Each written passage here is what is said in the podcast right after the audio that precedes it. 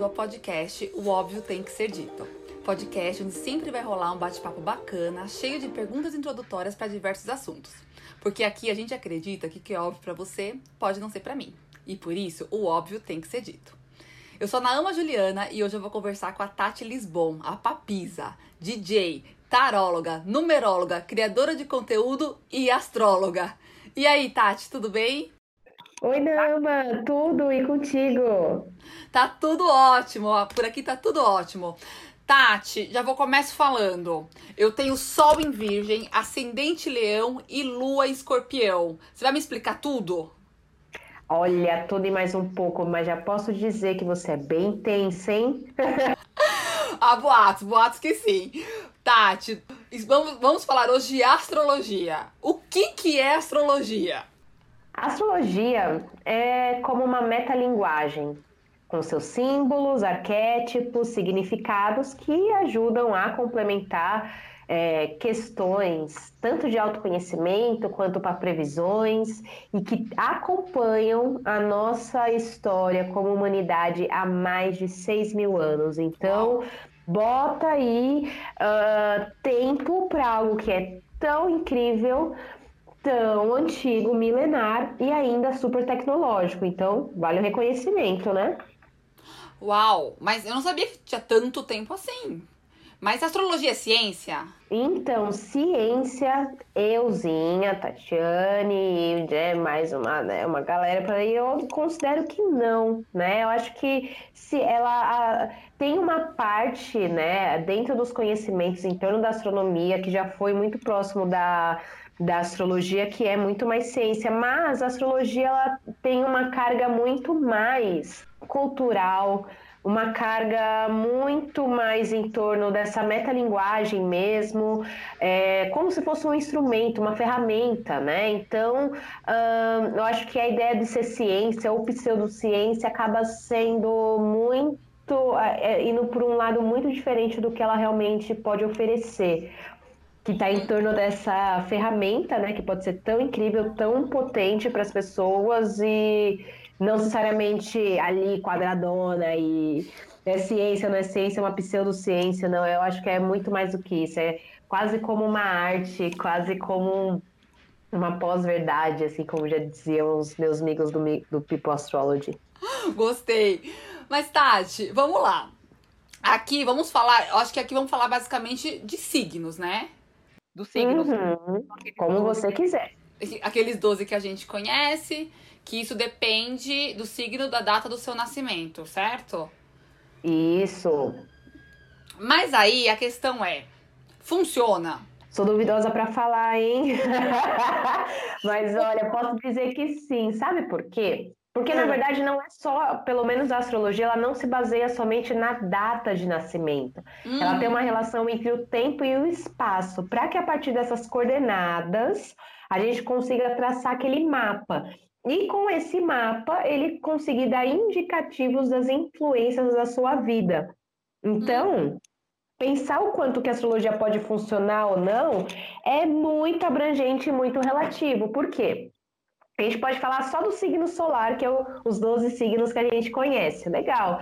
Às vezes, meu, sei lá, você só não vai se identificar com ele e com seu signo e tá tudo bem. É um símbolo, né? Uhum. Mas se você realmente tiver o interesse de se aprofundar um pouquinho mais e descobrir ali todas as camadas da complexidade em torno da astrologia, você vai ver que tem muito mais coisa, sabe? Que tem muito mais possibilidades em torno dali, tanto envolvendo o autoconhecimento, quanto previsões para a sua vida, quanto uma busca ali em torno da sua identidade, questões futuras, presente, passado, futuro. Vixe, aí possibilidade, mulher, até astrologia, deve você fazer mapa natal, mapa astral de tudo, de qualquer coisa.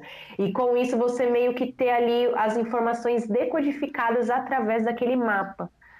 É, eu gosto de, de pensar, né, assim, num mapa natal, mapa astral, né, como hum. é conhecido, como uma semente que tem ali toda a riqueza dentro dela, que ela pode super virar e, meu, virar uma árvore, uma parada muito linda, incrível, pau, simplesmente às vezes não dá nada, né? Sei lá. Você pode fazer um mapa desde pessoas, civilizações, é, sociedades por inteiro, países, né? E aí existem essas camadas e essas complexidades em torno do que a astrologia pode oferecer. A astrologia mundial é uma delas, que fala dos mapas dos países, das nações, e assim a gente tem as previsões que tem, um, sabe, ah, crises, e por exemplo, por exemplo, tenho até um, um, uma intro aqui, um, uma intro, ó, um spoiler que não é spoiler, só um adendo, talvez. Hum. Na astrologia mundial fazia muito tempo que estava sendo falado sobre a crise de 2020. Olha só, né? Mentira! Que ano que fase. Babado, menino. Então, pensar em signo é só a pontinha da casca do iceberg, assim. E o que já é divertido, né? Então, olha só que riqueza. Nossa, eu tô chocada. Mas quando aparecia essa crise de 2020, aparecia como o quê? Então, existem várias pesquisas, inclusive eu tenho uma base dela reunida no meu site, para quem uhum. quiser acessar é papisa.net barra blog. Aí é a primeira, uma das primeiras postagens que eu fiz logo para iniciar o blog, que foi em março, no início da pandemia, que é essa reunião desses, dessas referências, essas pesquisas, né? Uhum. Desde a década de 40 havia sido, a gente estava percebendo, a gente, né? Astrólogos aí, né, de décadas atrás, estava percebendo que é, toda, sempre que os planetas ficavam muito agrupados numa estreita faixa do zodíaco, no mundo o pau estava quebrando. Basicamente era isso. E quando os planetas estavam mais espalhados, pensa, tem 12 signos. Por que, que tá todo mundo em um signo só, caralho? Por que, que tá todo mundo aglomerado? então, quando eles estavam espalhados, um em cada canto, considerando ali. Até, até Plutão também, né? É, tem ali a classificação que vai né, de, do Sol até Plutão, mas enfim. E então percebia que esses ciclos, quando eles se encontravam numa pequena faixa no mundo, sempre tinha crise. Aí foram fazendo esse paralelo com pontos da história, né? Pega a história, pega as datas, as efemérides, que são mais ou menos essas posições, as, a efemérides são as posições astrológicas, né? Foi calculando, tcharamanã, tchamanana, falou, caramba, gente, aí chegou num ponto, 2020 o bicho vai pegar. Meu Deus. Não sei não sei porquê, ninguém sabe. Assim, tinha né, essa pesquisa começou lá na década de 40, esse levantamento, essa ideia, uhum. e depois ela foi sendo refinada. E aqui no Brasil, a Celisa Berenger, que é uma astróloga, nossa, maravilhosa. É, sempre que tem as, os simpósios de astrologia, ela fala, ela bate nessa tecla há anos. E aí a galera foi refinando que podia ser crise econômica, Podia ser crise ambiental, crise política. Mas sabia que ia ser mundial, né?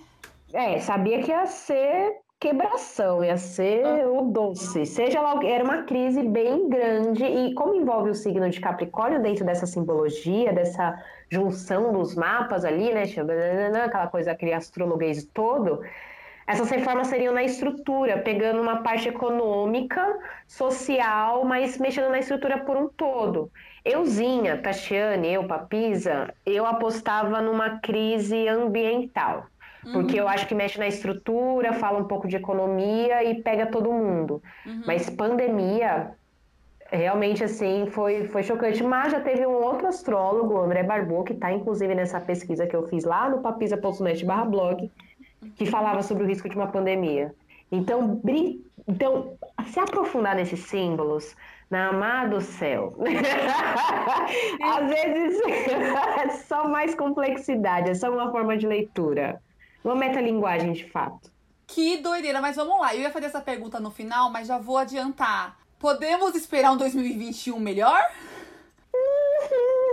Eu gosto, de, eu, sempre me perguntam isso. Eu acho muito bom, porque eu fico meio. Eu não sei primeiro o que, que seria melhor. O que eu posso. sair de casa! Sair de casa, tomar uma cerveja no bar, já é uma coisa boa. Bom, o que eu posso tentar é, analisar pelas interpretações astrológicas e não só pelas interpretações astrológicas, mas pelo contexto, né? Várias outras pesquisadoras, eu acho que a partir de 2021 talvez pare de piorar. Já é bom, né? Nossa, já, já é ótimo, já, já tá 10, já é, tá já ótimo. Tá, já tá 10, já tá, né, já tá um, não sei se 10, mas já tá 8 ali, né, já tá joia. Então, É, eu acho que a tendência é que, pelo menos a partir de 2021, as coisas parem de piorar, de fato, e aí é a gente lidar com, com o que vai vir, né? Com todas as outras mudanças e com os impactos dessa transformação, porque o ápice, essa longa queda cometida nessa pesquisa, que já rola há muitos anos e tal, que foi ali prevista em torno de 2020, hum. ela. 2020 é tipo o ponto ali, a chave, sabe? É onde uhum. o bagulho realmente pegou e uhum. transforma tudo. A partir disso, aí as mudanças elas começam a ser gradativas a partir desse ponto de mutação tão marcante. Nossa, eu nunca pensei em culpar o agrupamento dos planetas por causa disso. Eu estou em choque. Você também é sobre culpar o agrupamento dos planetas, né? Ele só desenha ali uma coisa que já está rolando, é só as camadas de uma mesma de um mesmo contexto, por mais que a gente não perceba, sabe? Ai, que loucura. Mas tá, a gente tava falando de mapa astral, você falou que a gente pode fazer mapa astral de qualquer coisa, né? Inclusive, enfim, do mundo, né? Dos países. Mas falando, é... eu vou abrir uma empresa, eu consigo fazer um mapa astral como posso Antes de abrir essa empresa, por exemplo, assim, tem. Dá pra entender? Deu pra entender? Não, né? Tipo, claro, deu pra entender sim. Inclusive, eu faço isso. sim, é possível, porque aí você consegue, por exemplo, dependendo do seu objetivo, é, é um, é, dependendo do seu objetivo, do seu projeto e tal, é muito interessante. É o que é conhecido como astrologia eletiva, que é para uhum. você conseguir eleger datas que seja mais bacana. Tipo, ah, vou fazer uma parada importantona na minha vida, pode ser qualquer outra coisa. Aí você quer saber qual o melhor momento para isso, sabe? Desde casamentos, a festas, a eventos, a contratações, a documentação e ao lançamento de uma empresa também, por que não? Nossa, que legal. E, de, e assim, essa. Eu quero, sei lá, abrir minha empresa. Às vezes faz diferença eu abrir ela na segunda ou na terça-feira? Ou não? É uma coisa maior, sabe? Questão de, de tempo mesmo. Hum, faz, faz diferença. Por que que acontece? É, digamos que na, nesses símbolos da astrologia, para a gente conseguir fazer esses cálculos, é, a gente está pegando uma foto do céu naquele momento. Uhum. Só que aquela foto do céu é um céu que está em constante movimento. E esse movimento, aí a gente considera né, o trânsito de cada um dos planetas. Por exemplo, a Terra leva 365 dias e algumas horas para dar uma volta em torno do Sol. Plutão leva, sei lá, mais de 200 anos. é, Mercúrio leva 80 dias? Não lembro agora, mas enfim. Eu, eu, eu, essa é uma parte da decoreba que eu acabei esquecendo um pouco. Mas enfim, aí tem esse movimento. Então, e a Lua, que está aqui pertinho, em algumas horas ela já vai mudando de grau, até ela, ela anda um tanto daqueles graus, né? Então dá uma diferença. Não sei se muito brusca, dependendo do que você for fazer, mas é tudo muito relativo e muito adaptável de acordo com a sua necessidade, com a sua busca. Eu gosto de fazer uma relação da astrologia com o Google Maps. Hum. Você pode se guiar por ele. Tipo, para onde você vai? Você pode ir para a rua de cima, num lugar que você ainda não conhecia, ou ir para outro país e desbravar uma outra cultura. E o Google Maps vai super te ajudar a se achar naquele lugar que você não fala nem aquela língua. Uhum. Mas ele não vai definir como vai ser a experiência. Ele não vai te falar se você vai gostar ou não ou se vai ser proveitoso ou não. Ele vai te dar um guia, é um mapa, mapa natal. Nossa, eu adorei, eu adorei esse paralelo do, do Google Maps, é bem legal, não define a experiência, né? Não dá para colocar, então, a culpa no meu mapa astral, né? Eu acho que não. Eu, eu não, não, não dá. Porque a gente só vai estar tá arrumando uma, alguma coisa para culpar, para responsabilizar e fugir das próprias questões. E você pode fazer isso com o mapa astral, com os acontecimentos externos, com mil coisas, né? Mas uhum. aí a gente já cai num outro, num outro, né? Numa outra camada do assunto que está para muito além da astrologia. Exato. Tati, agora falando de pessoas, existe uma hora certa para fazer o mapa astral? Ou sei lá, criança já, já, rola de fazer de bebezinho, acabou de nascer, já faz? Não, acho que não tem hora, não. hora certa. Você pode fazer uma mãe fazer do seu bebê, você pode fazer seu mapa pela primeira vez com 60 anos de idade, você pode fazer com 13, você pode fazer com, enfim, 20, vai depender da sua necessidade. Lembre que aquilo é um mapa.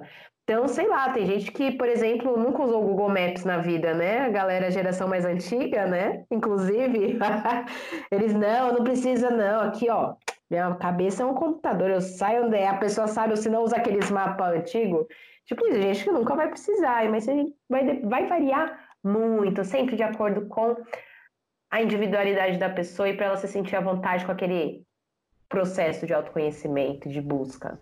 Ah, legal. Agora uma pergunta talvez um pouco polêmica. Tati, eu sei a data, a cidade e a hora que meu crush nasceu. É ético fazer uma pastral dele? dele. Ai, socorro! Como eu vou falar que não, sendo que todo mundo faz isso, né? É onde existe a famosa sinastria, já tem até um lugar já colocado já. Mas aí que tá, é interessante ver o que, que você vai fazer com essa informação, sabe? Porque tem astrólogos e astrólogos e técnicas e técnicas, né? Então você pode ver desde se, tipo, ah, se a pessoa combina com você e vai ser bacana, até, sei lá, ficar vasculhando a vida da pessoa. E aí, vasculhar a vida de alguém não é legal. Não sei se eu indico, né? Mas se for uma coisa. Tanto que eu, normalmente, nos meus atendimentos, eu não costumo recomendar a sinastria, por mais que eu ofereça esse serviço. Eu não costumo recomendar sinastria para crushes e ficantes e tal. Assim, eu posso fazer, é legal, mas, pô, você vai gastar vai fazer um investimento de dinheiro, né? Porque consulta né, com um profissional vai custar dinheiro. Você vai investir seu tempo, você vai ficar lá fritando o cabeção para fazer análise do mapa de uma outra pessoa que, mano, você não sabe nem se vai ficar contigo, então eu não sei se uhum. eu recomendo. É, mas aí, por exemplo, dá para fazer, sei lá, normalmente eu, Tatiane, costumo recomendar a sinastria quando já tem uma relação um pouco mais já tem um vínculo ali, que aí você, ah, vamos ver, pode ser pro crush, pode ser para um relacionamento, pode ser para um sócio, pode ser para uma pessoa, seu colega de, de casa, de quarto, enfim, que divide ali o espaço com você. Então, é realmente usar esses significados para conseguir é, facilitar e harmonizar os processos nas vivências. Ô, Tati, quando você falava, eu estava aqui pensando que eu sou casada, né? E aí, eu fiquei pensando, por que que sinastria, então, é a junção dos mapas? Seria fazer a harmonização dos mapas, né? É. Aí eu tenho que pensar... um com o outro.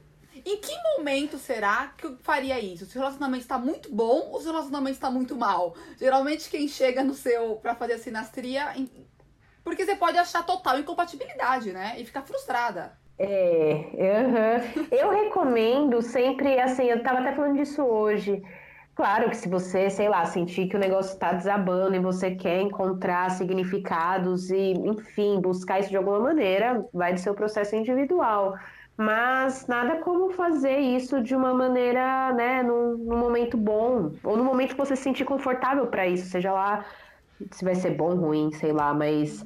Porque aí você. O lance da incompatibilidade, né? Eu acho que é aí onde esses, essas certezas elas acabam sendo muito fluídas, né? Porque o que, que é uma compatibilidade, né? Às vezes, pô, é, sei lá, até a, a, ideia do amor, a ideia da. Aí a gente já vai para outra camada, a ideia do amor, a ideia do romance. Às vezes, pô, você não tem aquela paixão que, nossa, avassaladora, que sabe, se pensar na pessoa te dá borboleta no estômago.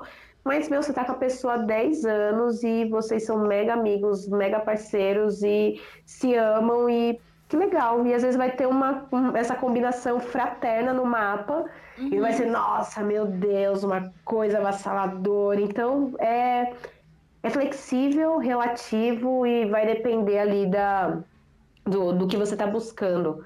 Né, para essa análise, se vai ser algo, ah, quero ver no que a gente combina, pô, tô com a pessoa três anos e eu não aguento mais e eu tô pensando em desistir, mas ao mesmo tempo é uma pessoa importante. Uhum na minha vida.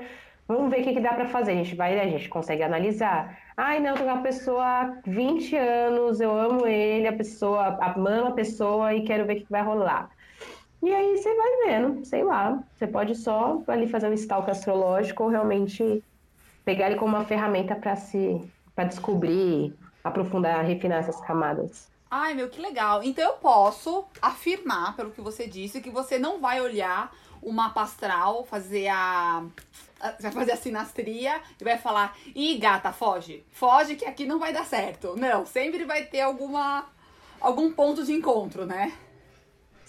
É, eu, aí, isso daí vai variar, sabe, porque como profissional, eu não gosto de trabalhar dessa maneira, não trabalho de maneira determinista com nada. Uhum. Primeiro que eu sou astróloga, taróloga, vou ter certeza do quê? A única certeza que a gente tem na vida é a morte, né? Então, é, eu não trabalho dessa maneira, mas vai ter profissionais, vai ter pessoas que super vão dar esse discurso. Não sei uhum. se eu uhum. recomendo, mas é, pode ser interessante dependendo do que for a busca da pessoa, sabe? Que são aquelas partes mais incisivas mesmo, sabe? Quando você quer uma uhum. resposta concreta. Uhum. Às vezes a gente vai fazer buscar resposta, né? Eu gosto de fazer as perguntas certas, em vez de dar respostas. Não dou resposta para nada. eu gosto, eu gosto. E falando a mesma coisa também, teve muita essa pergunta: se existem signos incompatíveis, de uma forma Bom, geral. Vamos... De uma forma geral, eu acho que assim, vai, vão ter afinidades e afinidades, e os signos eles vão ali só complementar isso. Então, acho que se eu dizer que ah, signo tal combina com tal e pronto, vou estar tá mentindo. Existe, claro, né, a, a parte onde a gente consegue criar mais afinidade, às vezes com, alguma, com algum signo, com algum símbolo que esteja ligado ali. Mas, que nem eu falei, né, quando a gente vai dar aquela aprofundadinha, você vai ver que tem muito mais coisa. Então você fala, nossa, meu, me dou muito mal com galera de virgem. Aí você para pra pensar que, sei lá, uma das suas, sei lá, sua parente sua, uma tia, um tio mega legal, que sempre, você sempre foi muito amiga, é virginiana. Então, sabe, acaba sendo tão relativo. Então, é, acho que todos os signos podem combinar com todos e também pode dar errado com todos. Isso vai variar ali da individualidade de cada um, viu? Signo é só um detalhe. Eu gosto disso, porque não é determinante, né? Como você mesmo falou. Uhum, é, eu, eu, pelo menos, existe uma, uma escola da astrologia que trabalha mais com essa parte mais determinista, hum. mas acaba não sendo muito o meu viés, assim, ainda. tá um pouquinho mais de boa. Não, certeza do quê, minha filha? Ô, Tati, mas eu sei que tem signo de terra, fogo, ar e água, certo? O que, que é isso e qual que é a diferença entre eles? Ai, essa é uma boa questão, porque fica fácil de analisar. Hum. Digamos que para a gente conseguir fazer essa, essas análises complexas da astrologia mapa natal, a gente tem essas divisões, essas categorias.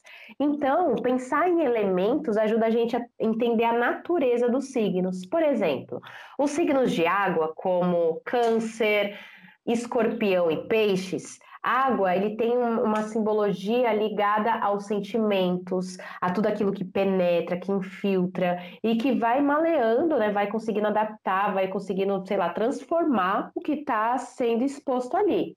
Então, são signos que têm essa ligação com é, as emoções, os sentimentos, a própria intuição e assim vai. Bom, aí a gente tem os signos de terra.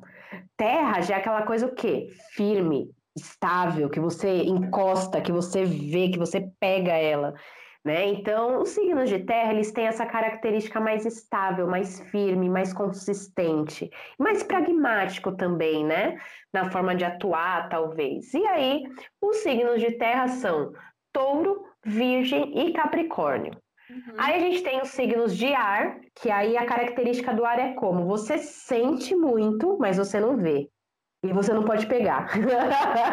então, essa, essa relação com os signos de ar tem muito a ver com a mente. Os signos de ar, né? O, a simbologia do elemento ar tem muito a ver com a mente, com as ideias, que tá ali passando o tempo inteiro, mas você não pega elas assim, não é um processo é catar elas para existir. Uhum. Então, o signo de é, elemento ar ele está muito ligado com essa parte da comunicação, das ideias, né, e das, e das relações de uma maneira mais intelectual. E os signos de ar são Gêmeos, uhum. Libra e Aquário. Uhum. E aí, por fim, os signos de fogo. O signo de fogo é aquela coisa, né? É intenso, é forte, toma conta de tudo sem quando você menos perceber, mas ao mesmo tempo, né, não é exatamente palpável, mas você consegue ver o resultado ali, né, depois que o fogo passa. Bom, os signos de fogo têm essa característica criativa, né, que talvez é, conceda mais essa luz, ela é a própria luz, né, então, uh, bom, signos de fogo seriam Ares, Leão e Sagitário. Fez sentido isso? Fez total sentido. Eu já tô aqui pirando, na... pensando nos meus. Ô, Tati, e aí então o... temos esses quatro elementos. E, e no começo eu tinha falado que eu sou uma pessoa sol em virgem, ascendente leão, lua em escorpião, né? E uma, e uma vez eu vi na internet um meme, se tá, se tá na internet é verdade, que o, o sol é quem eu sou, o ascendente é a impressão que eu causo e a lua sou eu bêbada sozinha. Isso faz sentido? Faz super. Olha, tá vendo? Tá na internet, tá no meme. Daquelas, né? Não, né? São nossas pinturas rupestres atuais. É, bom, é, faz bastante sentido porque a gente consegue criar esses significados para a gente entender onde que estão esses signos, esses símbolos. O sol, ele é a relação com a nossa alma, com o nosso espírito, com o nosso coração batendo, com o nosso eu mais profundo, né? Uh, o ascendente, ele representa o corpo físico, a própria identidade, né? A identidade que você cria para você e, consequentemente, que as pessoas vão ver, que é você ali, né? Chegando, se for o caso, né, do, também essa analogia com o corpo físico. E a lua, ela tem uma relação com a nossa psique, com a nossa maneira de reagir com nossos sentimentos. Então, aonde, que momento que tá tudo isso bombando ali, assim, que pode estar tá tudo, sentimento, ideias e vontades, tudo ali misturado e de um jeito que você só reage naturalmente bêbada, né? então, é, foi um, uma, uma analogia bem interessante, assim, essa. Uhum. Ah, e lembrando que eu, eu, consigo, eu consigo essas, essas respostas, né, saber quem, quem é... é o sol é fácil, né? Só, só pela data de nascimento, mas ascendente lua é fazendo um mapa astral, né? Um mapa natal. Exato, aí a gente vai precisar saber pelo menos a hora e o local. Uhum. A hora já dá, já consegue definir bastante. Ai, como é que funciona? Tem, tem um lance da cúspide, né? Quem nasce na, bem no, na mudança do dia, não tem isso? Sim, sim. Bom, mas aí consegue, pelo horário você consegue determinar, né? Não é um, um, um grande problema. Olha, uh, assim como várias coisas, né? Vai depender muito. Primeiro, porque pensar num horário específico só para determinar o mapa acaba sendo não sendo a única maneira possível. Porque, por exemplo, e uma pessoa que foi adotada? Hum, boa. Ela às vezes ela não vai saber o dia que ela nasceu, não vai saber exatamente. Então aí é um outro processo para a gente conseguir identificar através do que a pessoa vai trazer de informação para ver se aquilo bate com a personalidade dela. Então vai ser um processo inverso. Então, quando a gente faz uma. Quando é o caso de cuspe, é, de pessoas que nascem nessa data de transição, a maneira que eu gosto de interpretar é, conseguir entender que a pessoa, digamos, que está saindo de um lado, ou seja, ela tem toda a bagagem do signo que ela está saindo, mas o uhum. pezinho dela já está entrando ali no próximo. Então você tem que ficar de, é, tem que ter um olho no peixe, outro no gato, sabe? Uhum. De tá. interpretar dessa maneira. Tá. Mas aí tem formas distintas também para isso, bem variadas, inclusive. Tá, seguinte, estou no consultório do dentista, peguei uma revista para ler e vou ler meu signo, vou ler o horóscopo. É verdade que é o ideal eu ler o meu signo, o signo que eu nasci e o meu ascendente? Ou não? Não, Ai, é tudo. É bem bacana, bem melhor, inclusive recomendo. Se possível, ler até a lua. Porque aí, né, alimentar nossa subjetividade nunca é demais. Então, por que que acontece? Muitos dos horóscopos, eles são feitos colocando o... Pra... Como que a gente faz horóscopo? Existem muitas maneiras, né? Mas normalmente você pega o signo, vai, por exemplo, virgem, se é virginiana, né? Uhum. Uhum. Então eu pego o signo de virgem e coloco ele no ascendente, para eu conseguir identificar. É, que nem, já viu esses horóscopos que falam que ah, nessa semana as questões da sua família vão estar mais em destaque, uhum. é, vai pegar mais o seu relacionamento. Como que eles fazem isso? Colocando o signo em questão no ascendente e fazendo essa observação com os acontecimentos dentro das casas. Então, uhum. se o seu ascendente é virgem, vai pegar muito mais o signo do seu ascendente do que do próprio sol, uhum. porque a maior parte dos horóscopos são feitos dessa maneira. Porque aí você consegue ver, que nem, por exemplo, hoje a lua está em peixes.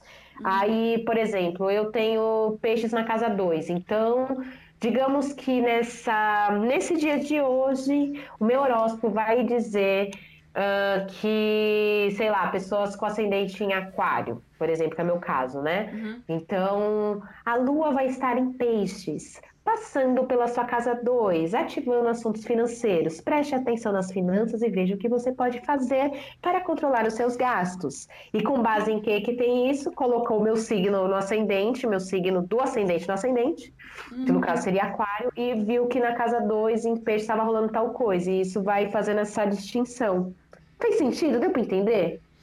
Deu para entender mais ou menos, mas eu acho que é, é uma das questões que muitas pessoas são muito céticas com astrologia é por causa disso que é muito genérico, né? Tipo, como é que eu posso abrir uma revista e ali vai falar o que todo mundo que nasceu naquela naquele determinado período vai vai acontecer, né? E aí eu te pergunto, mas dá para levar a sério mesmo esses de revista, esses de de rádio? Ai, eu, de novo, eu acho que eu sou duvidosa para falar, até mesmo porque eu trabalho com isso, então sim.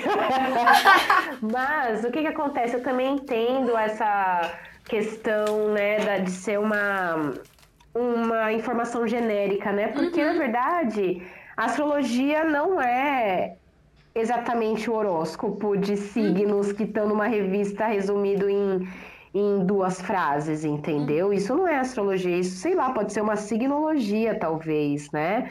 Mas é, digamos que o horóscopo ele é a, o convite, é o flyer assim para você conseguir ir conhecer a astrologia de fato. Então pode ser bem interessante, até mesmo porque normalmente em horóscopos, né, não tem informações muito severas, né? Tipo, faça isso, não faça aquilo, caiu para você e você vai falar, nossa, não vou sair de casa porque no meu horóscopo o negócio tá, ó, não, não é bem assim, né? Então, pô, é realmente usar aquilo como uma um pouco de entretenimento e que estimula a nossa subjetividade, sabe? Então, uhum. Tem muita riqueza nisso sem ser tão determinista e tão cético e então, ah, não, se ele falou, então, ah, nossa, não, eu só quero certeza. Você quer certeza do quê, meu filho? De novo? Que papo de certeza? Olha, e eu posso falar, eu não tenho rabo preso com astrologia, então eu posso falar que eu já fiz mapa astral duas vezes e é quase ciência, né? É muito interessante, foge muito dessa questão só de signo mesmo, vai passando ponto a ponto. É, são consultas longuíssimas, de uma hora para mais, né? E é bem, é bem interessante, assim, eu acho que... É, foi legal isso que você falou do flyer, né? Realmente, às vezes a gente começa a se interessar, a entender por causa desse horóscopo de revista, né? De site, rapidinho. Mas quando você pega pra ver, é bem... É, bem, é um autoconhecimento, né? É aquilo, é um mapa para você mesmo que pode que tem coisas que faz sentido, outras coisas não fazem, porque nem tudo a gente acessa, né, o tempo todo, nem tudo a gente quer acessar o tempo todo. Mas é interessantíssimo, eu, eu recomendo. Muito legal. Até mesmo porque a ideia de horóscopo é, ó, a astrologia tá rolando no mundo há mais de 6 mil anos. Quem quiser pesquisar a história da astrologia, abre o Google e vê. eu tô tirando isso da minha cabeça. E é uma parada, né, pô, milenar, real, assim. Mas, é claro, né, teve todas essas oscilações com o tempo, né, a queda e tal. A ideia de horóscopo é muito recente. Essa, essa, essa, esse, esse contato com a astrologia da maneira que a gente está tendo agora, de signos e tal, é algo consideravelmente recente. Se, se a parada é algo que está rolando no mundo há 6 mil anos, esse casamento, né, esse, esse casamento entre a, a, astrologia e a mídia é muito recente por conta dos horóscopos, que é coisa do, sei lá, do século. Deixa eu até pegar a data aqui, que eu tenho isso numa uhum. pesquisa incrível da Titi Vidal, que ela fez para o site Constelar. Uhum. Outra astróloga também, renomadíssima, maravilhosa. Uhum. tem até aqui mais ou menos as datas de quando que o horóscopo realmente ficou popular, né? Então, é algo muito recente, assim, coisa do século passado, assim, Nossa. dos últimos menos de 100 anos, entendeu? Então, essa ideia do, da astrologia, que você se identifica com o signo, nossa, meu crush, sei lá, isso é bem recente. Se o aparato tem 6 mil anos, velho. Hum. Nossa, realmente, 100 anos não é nada, nada, nada, nada. Nadinha, nadinha, entendeu? Por isso que, tipo, a, a, e eu acho importante também esse passo que a gente vem tendo, porque a astrologia vai. Como que a astrologia era usada há, sei lá, dois mil anos atrás, ali, antes da Era Comum, né? Ela era usada realmente nesse caráter de previsão, porque a astrologia, ela, por ela pegar informações dos ciclos dos planetas, uhum. né? é, cálculos de centenas, milhares de anos. Então, qual é a relevância que isso tem para um indivíduo? Sei lá, nenhuma, praticamente pouca, né? Uma coisa meio a curiosidade, entender o contexto, mas ah, o que, que vai acontecer daqui 200 anos? Fia, aquelas das eu vou tá, vou nem estar tá aqui, não quero saber. Então, ele tinha essa, esse caráter muito mais de previsão e era realmente um outro tipo de ferramenta para, sei lá, usada para N outras coisas esse lance da astrologia, autoconhecimento, é algo que é realmente que é, veio aí a partir, de, acho que do século passado mesmo, 1900, começo da, da, da é, desse século 20, que aí veio pegando essa parte, entendeu? Antes disso era era era para algo muito para coisas muito maiores, né, do que individualmente, né, do que ficar muito maior, no máximo, sei lá, um rei assim que tinha lá os seus astrólogos específicos falava, ah, eu quero fazer um mapa da minha vida porque eu sou o rei. Mas aí o cara era o rei, ou sei lá, fazer um mapa do reinado dele, das uhum. coisas dele, dos projetos, uma eletiva para saber o colonizador lá, né? Vamos fazer uma eletiva para saber quando que eu vou invadir aquelas outras terras ali e acabar com tudo. É tipo isso, Ai. entendeu? Então, a ferramenta é muito potente. É que a ideia que a gente está tendo agora, ela é realmente é, já passou por muita ressignificação e está num outro processo. Nossa, e você me falar isso é, bem, é, é muito interessante para mim, porque eu sempre pensei na astrologia como uma questão até fulanizada, sabe? pensar em pessoas, tal. Nunca pensei em fazer para uma empresa, para um país, assim. Nunca pensei que pudesse ser tão gigante dessa forma. É, é muito, muito legal. E torna muito mais potente até, né, a ideia. Muito mais potente, muito, muito mais potente. É, é, de novo, né? Eu sou duvidosa para falar porque eu uso astrologia na minha vida há muito tempo. É uma ferramenta de autoconhecimento, de busca pessoal para mim. Sei lá, eu tô com 28 anos, então desde os meus 13, 14. Faz, faz uns aninhos que eu gosto, que eu uso, que eu acho mega interessante. Ah, desde a, do, da, do estudo do autoconhecimento e tal, autodidata também, né? Uhum. Até a hora que eu falei, ah, não, peraí, se, se eu colocar isso para jogo, né? E aí foi onde veio a, né, a minha ideia de criar Papis em 2015, mas Tipo, você não precisava. Ninguém precisava vir me questionar para eu saber que o negócio funcionava, sabe? E eu sou assim até hoje. A diferença é que é, atualmente, com, acho que com, essa, com esse reconhecimento da astrologia, existe a possibilidade de a gente realmente conseguir incluir uma nova, um novo, uma nova forma de, sei lá, se ajudar, de se cuidar e de conseguir alcançar bem-estar, conhecimento e tal. Tá, você falou agora que era um pouco autodidata e era uma pergunta que eu tinha aqui. Como é que se torna uma astróloga? É curso, são cursos livres, é faculdade? Não precisa, eu posso ser só estudar online e me autodenominar astróloga? Como é que funciona? Olha, eu acho que isso também mudou nesses últimos tempos, porque é, sei lá, acho que até umas décadas atrás, era necessário você ter um curso superior e a astrologia ela meio que entrava como uma pós, assim, você tinha que ter um curso superior para você fazer uh, astrologia, sei lá, nas escolas mais tradicionais aqui de São Paulo, por exemplo, e você e, e ser considerado ter ali a carteirinha, ter o bagulho de astrólogo mesmo. Uhum. Atualmente, né? Não, atualmente, se você que nem eu sou autodidata, fui fazer um, fui ter a oportunidade de conseguir investir num curso de astrologia muito recente, não era algo viável para mim, é, nem alcançável, porque pega todo o meu recorte social e todo o meu, meu histórico de vida. Minha cara de quem ia conseguir, ah, eu vou fazer um curso de astrologia, por mais que eu amasse, eu não tinha nem tempo e nem dinheiro, sabe? Então, é por isso que se deu o processo autodidata, e mesmo assim eu aprendi. E mesmo assim eu trabalho com isso e hoje em dia é interessante fazer um curso às vezes para refinar, para organizar essas ideias, que muitas vezes no autodidata fica muito aberto e vai muito do processo de cada um, mas e também do que você vai querer fazer com aquele com aquele conhecimento. Eu usava para mim, dava certo para mim. Aí um dia eu resolvi falar, ah, já que eu tô aqui desempregada, lascada, vou usar isso que eu uso para mim para as pessoas. As pessoas gostam, né? Fico lendo tarô, tarô astrologia, mapa de graça para as minhas amigas. E se eu cobrasse, uhum. né? E aí foi, foi um processo que vem aí durando aí um pouco mais de cinco anos, mas que nem para mim é algo recente.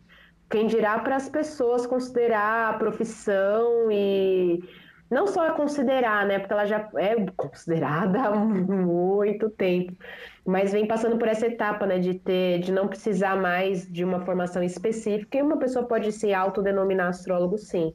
Mas aí vai da consciência de cada um, né? Do que vai fazer com essa informação, do que ela vai, se ela vai aplicar para si, se vai aplicar para os outros, se vai meter o louco, entendeu? Uhum. Vai de cada um. Ah, entendi. Tati, infelizmente estamos caminhando para o final e eu tenho que fazer uma pergunta que não para de me martelar. Por que, meu Deus, Mercúrio não para de ficar retrógrado? O que, que é isso? ah, e acontece que todos os planetas, com exceção da Lua e do Sol, ficam retrógrados, porque o movimento de retrogradação é basicamente uma diminuição no ritmo ali do, da, do movimento dele. Então, sei lá, se o planeta, vou dar um exemplo bem esdrúxulo, tá? Uhum. Se o planeta normalmente anda 100 km por hora, uhum. a partir do momento que ele fala, ai, tô cansada. Ai, eu tô disposta hoje. E aí ele fala, vou andar a 80 km por hora. E aí nisso que ele só dá essa pequena diferença do movimento dele, a gente que está aqui da Terra, né, esse ponto de vista heliocêntrico, parece que ele está andando para trás, porque a gente continua andando a, sei lá, 100 km por hora. Então vai parecer que ele está andando para trás. Então a ideia do movimento retrógrado é, na verdade, um, bre um breve atraso, sabe? Ali de dentro do ritmo que ele tem. E é algo que acontece naturalmente com todos os planetas sempre. E aí, como a gente agora né, tá tendo essa popularização da astrologia, das informações e tudo mais, e também do ponto de vista aqui da Terra, né, se a gente olhar para o céu, né, a partir desse ponto de vista de você observar o céu lá em cima, a gente vai estar tá andando. É tipo você tá dentro de um ônibus, dentro de um carro e ver a paisagem passando. Vai parecer que ela tá indo para trás, mas na verdade é você que tá indo para frente. Sei, sei. É mais ou menos esse, essa referência com a parte da, da sua da nossa percepção e também para a gente conseguir trazer essa, esse significado dos atrasos e tal, mas não quer dizer que ele está andando para trás. Nenhum planeta faz moonwalking. Ele só diminui um pouquinho ali o ritmo, e aí, como os outros mantêm o ritmo né, do seu movimento de translação e rotação, eles né, uh, faz com que pareça que um tá mais devagar, um se encontre, e assim que vai nesse, essa dança cósmica. Tá, mas então é o seguinte, a Terra também fica retrógrada. Então, de vez em quando, se a gente for pensar no. É que a gente não percebe porque a gente tá nossa referência à Terra, né? Então, se eu estivesse em Mercúrio, também viria a Terra retrógrada, certo? gente, essa pergunta foi muito inusitada, adorei. terra retrógrada. Eu acho que se tem um momento que ela tá retrógrada é 2020. É viu? agora! se tem uma fase é essa fase aqui, viu? Que olha, terra retrógrada dela mesma. É verdade. Mas, mas assim, eu fico muito encucada, porque a impressão que eu tenho é que Mercúrio sempre tá retrógrado. Eu nunca ouço falar de Plutão ou Marte, né? E eu queria saber qual que é a importância do Mercúrio pra gente e se esse atraso é um atraso esperado ou se ele decide decidiu, sabe? Ou se você consegue saber, não, em 2 de julho de 2027 vai estar retrógrado. Tem como saber. Tem, tem como? É assim, tem como. É assim que os astrólogos lá, milhares de anos atrás, faziam esses cálculos de centenas e milhares de anos. É assim que os astrólogos lá da década de 40, 50, 60 viam que em 2020 o pau ia quebrar, porque é cíclico. Quando a gente é cíclico, quando a astrologia ela se baseia em informações cíclicas. Então, por mais que tenha esse significado empírico em torno dos signos e, e de todo o seu significado, é, as informações, a parte científica dela está no quê? Quanto tempo Vênus leva para dar uma volta em torno do Sol? Ela leva tanto, tanto tempo. Desse tempo, ela vai estar tá passando por onde, de que maneira? E é daí que vai tirando significados para esses para essa parte lúdica toda. Uhum. Então, tem como saber sim. E por que que Mercúrio é importante? Porque é muito. É primeiro por, porque se popularizou, né? Eu acho que principalmente isso, assim como o termo satanares, anjas, etc. Se popularizou, muito interessante. Mas eu acho curioso que foi Mercúrio e não Plutão, por exemplo. Primeiro porque Plutão, né, na astrologia clássica, ele não é nem considerado, nem como. Não é nem mais planeta, pobre coitado. Plutão. Eu gosto do Plutão. É, ele é top, o Plutão é top. Mas tem uma simbologia interessante. Então é, para a gente considerar a influência, tipo, ah, o Plutão retrógrado, por que, que um Plutão retrógrado não pega tanto em mim, mas o Mercúrio sim? Porque quanto mais próximos os planetas estiverem de nós aqui da Terra, são os planetas pessoais, que têm uma simbologia uhum. e, vamos dizer, uma influência ligada a questões mais pessoais. Plutão retrógrado, por exemplo, que inclusive acho que até que ele está retrógrado agora, faz tempo que eu não vejo, mas acho que está sim. É, eles têm um impacto muito mais mundial né? Então, e Mercúrio, ele é um planeta que significa, sabe o quê? Mensagem. Significa informação. Uhum. Significa conheci é, troca de conhecimento. Uhum. Então, pô, se a gente está na era do digital, todo mundo da internet, todo mundo com zap, com redes sociais, uma mensagem faz diferença, né? Uhum. Um SMS, um, um, uma mensagenzinha, bicho, muda o rumo de tudo. um post errado é o cancelamento Nossa. ali na lata. Então, eu acho que por isso que o Mercúrio se popularizou tanto, essa simbologia ligada dele com essa questão de mensagens. E, ah, é por isso que eu tô mandando mensagem no WhatsApp travou. Uhum. Ai, meu Deus, eu sei lá, fui, eu tinha que fazer não sei o que e o post travou. Sabe, essas coisas meio assim. Meu celular quebrou, socorro. Vou ficar sem celular uma semana, como eu vou viver? Então, os assuntos mercuriais, né, esses assuntos de informação acabam sendo bem relevantes para o nosso momento. Acho que por isso que a galera falou, é ele. Se a Vênus ficasse retrógrada todo ano, ela fica um ano sim, um ano não, por hum. conta desse seu movimento e tal, tudo isso é calculado, tá? Ela ficou retrógrada agora em 2020, há pouco tempo atrás, inclusive. E aí, em 2021 ela não fica retrógrada, em 2022 ela fica de novo. O que acontece? Se a Vênus ficasse retrógrada tanto assim, ia ser ele, ela mais popular. Porque ela fala do quê? Relacionamento. Ah, pra mim tinha a ver com sexo, mas é, é o relacionamento no, no geral, então. Sim. Hum, hum, e Marte? Marte pode falar um pouquinho mais de sexo, hein? Olha, Fala também da energia bélica, da nossa iniciativa. Uia. da nossa ação, atitude, ele ativa as coisas, né? E Mercúrio, ele também, por ele estar tá muito perto do Sol e por esse movimento dele, né, sei lá, ele dá sei lá quantas voltas em torno do Sol no nosso um ano da Terra, uhum. é, esses movimentos acontecem muito mais rápidos, né? Uhum. Então ele fica retrógrado, sei lá, três vezes por ano, quatro, entendeu? Nossa, é muito, por e sendo que a Vênus fica, por isso que é popular. Quando a gente tá de boa e tá retrógrado. Entendeu? É que nem uma, tipo, vai, que nem a lua cheia, que todo mês, que nem várias vezes a gente tem uma super lua, que é o momento que a lua tá mais perto. Então aí a gente tem uma referência astronômica da coisa. Ah, eu entendi. Então eu tô certa. Então o Mercúrio retrógrado, retrógrado. Opa! Mercúrio retrógrado é igual o dia do amigo. Tem todo mês, né? Praticamente. Porque a impressão que eu tenho é que dia do amigo também tem o tempo inteiro.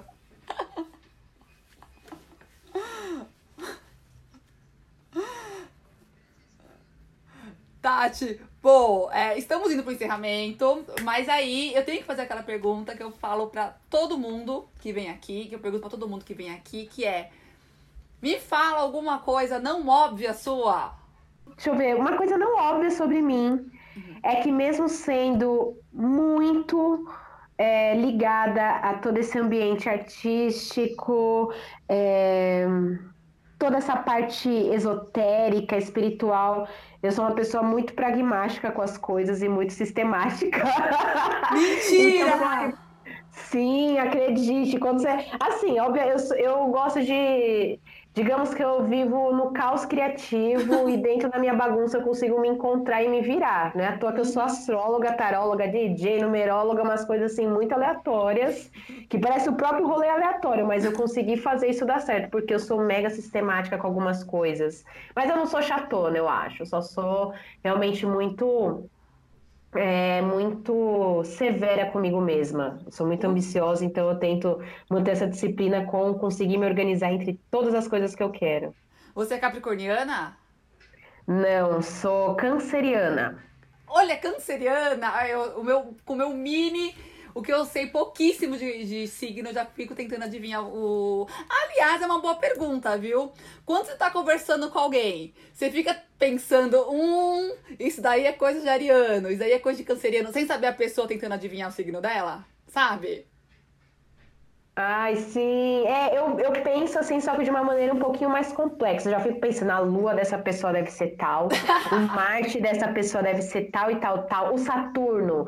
Hum, aí já tento pegar ali a idade da pessoa para saber ali qual geração que ela faz parte, porque a gente já sente a diferença dos, da galera mais millennial, mais geração Z, os boomers, então eu já vou fazendo esse mapa na minha cabeça, dependendo da, da do que a pessoa faz, porque eu consigo pegar essas camadas, né, por conta da desse da, do meu conhecimento com astrologia. Então eu penso assim um pouquinho assim, mas não só no signo. O signo solar é, o, é um dos últimos que eu penso, mas eu penso a Lua, o Marte.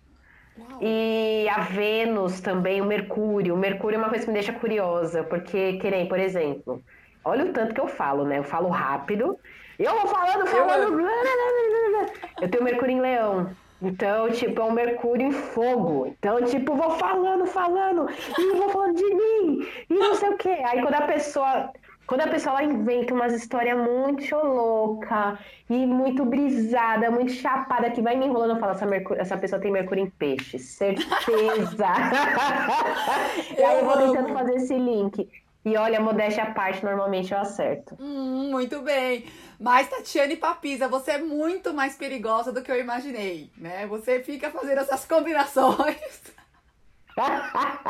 Não, eu só uso pra coisa boa de boa. De perigosa já basta a vida. Poderia ser, mas de perigosa já basta a vida, mulher. Eu sou cansado, entendeu? sou saturnina. Eu sou, uma, eu sei, eu sou, ó, vamos ao meu mapa. Eu sou canceriana, hum. com ascendente aquário e lua em peixes. Ah, eu sou uma paçoca, sou bem de boa. E de perigoso basta a vida, eu não sou otária. Otária também não, né? Muito Mas. Bem. Ai, não. Eu vou fazer o que com isso? Vou stalkear, não consigo cuidar nem da minha vida, cuidar da vida dos outros, não. Dá nem tempo. Dá nem não. Sendo DJ, taróloga, numeróloga, não dá tempo, não dá tempo, né? Não, mesmo se você quisesse. Nem se eu quisesse, não. Eu faço, eu faço, eu me aprofundo na análise quando, né, eu tô ali num atendimento e tal. Agora, nossa, vou. Meu, nem o meu mapa. Eu, pra você ter uma ideia, eu fui viajar a primeira vez pra gringa ano passado, porque eu tive uma epifania que eu falei, meu, eu faço o mapa de todo mundo. E eu não faço o meu mapa, não faço o mapa da minha revolução solar. Deixa eu ver como vai estar esse meu ano. Aí eu fui e vi que poderia ser bacana eu ir para outro lugar. Falei, e se eu testar, né? Já que tanta gente usa para essa coisa, eu vou testar e deu certo. Então, eu mal uso para mim, eu uso para ganhar dinheiro, para eu ficar bem na fita e para eu ficar bem, entendeu? Eu quero ficar suave. E ah. ficar suave é difícil. tá cada vez mais, tá cada vez mais. Tati, muito, muito obrigada, muito obrigada pela didática, pela disponibilidade, pelo bate-papo. Foi incrível, eu te agradeço muito, eu adorei. Deixa aí seus contatos. Vai estar também linkado né, no, no site, no post do, do podcast. Mas fala aí, pode falar tudo que você quiser. Eva, Namá, de verdade, gratidão pelo convite. Achei maravilhoso esse papo, essa troca. Bom, para você quiser me acompanhar, marcar consultas comigo, em breve vai ter curso. Eu vou criando conteúdo porque eu sou o quê? Quero abraçar o mundo com as pernas. Então, olha aí, vamos lá. Para você me acompanhar pelas internets, é, no meu Instagram é papisa com S e underline no final. É um logo com os raios de sol e um olhinho, que é o meu olho com uma pinta. uh, também tem o meu Twitter, que é papisa, underline, underline, mesma coisa quase. E tudo isso está reunido no meu site, papisa.net. Lá tem horóscopo, uh, tem o blog, que tem algumas informações que eu quero conseguir alimentar com mais Tchanagandã. E para quem quiser consultas pessoais particulares, é, desde mapa natal, mapa de empresa, projeto, sinastria, astrocartografia, que é um mapa para ver a relação dos melhores lugares para você, para sua vida e para suas possíveis viagens, é só você entrar em contato comigo no papisa.youcanbook.me. Mas no meu Instagram e no meu site tem essas informações todas, então fico aguardando aí vocês só vir dar um alô. Tati, muito, muito obrigada. E aí a gente encerra o programa, sempre lembrando que o óbvio tem que ser dito. Tchau, tchau. Tchau, tchau.